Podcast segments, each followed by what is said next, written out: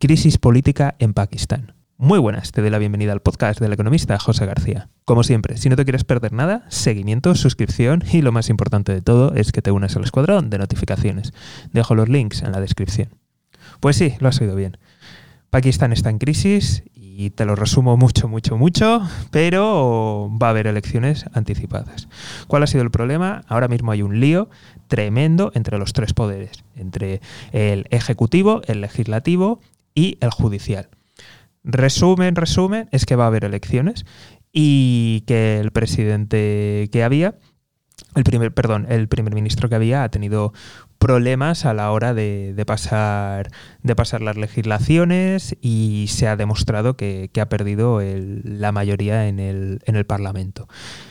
Después de todo esto, creo que hay cosas que, tenemos que, estudiar.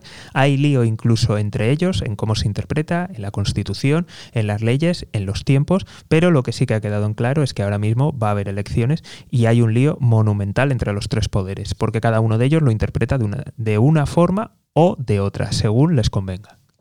Recordamos que Pakistán, un país que ahora mismo ha tenido muchos problemas, recordamos también que te lo hemos contado aquí, por cierto, así que si no me estás siguiendo, no estás suscrito, pues ya sabes, sígueme, suscríbete y todas estas cosas que siempre decimos por aquí, pero que ha tenido problemas económicos y que ha estado implementando leyes del tipo intentar confiscar o quedarse con el oro que tienen sus ciudadanos y otras ideas felices, pues también recordemos la importancia estratégica, es uno de, los países más poblador del mundo y posee armas atómicas, con lo cual tenemos que estar muy atentos a lo que de aquí en adelante va a ocurrir.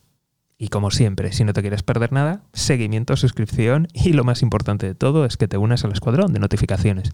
Dejo los links en la descripción. Un saludo y toda la suerte del mundo.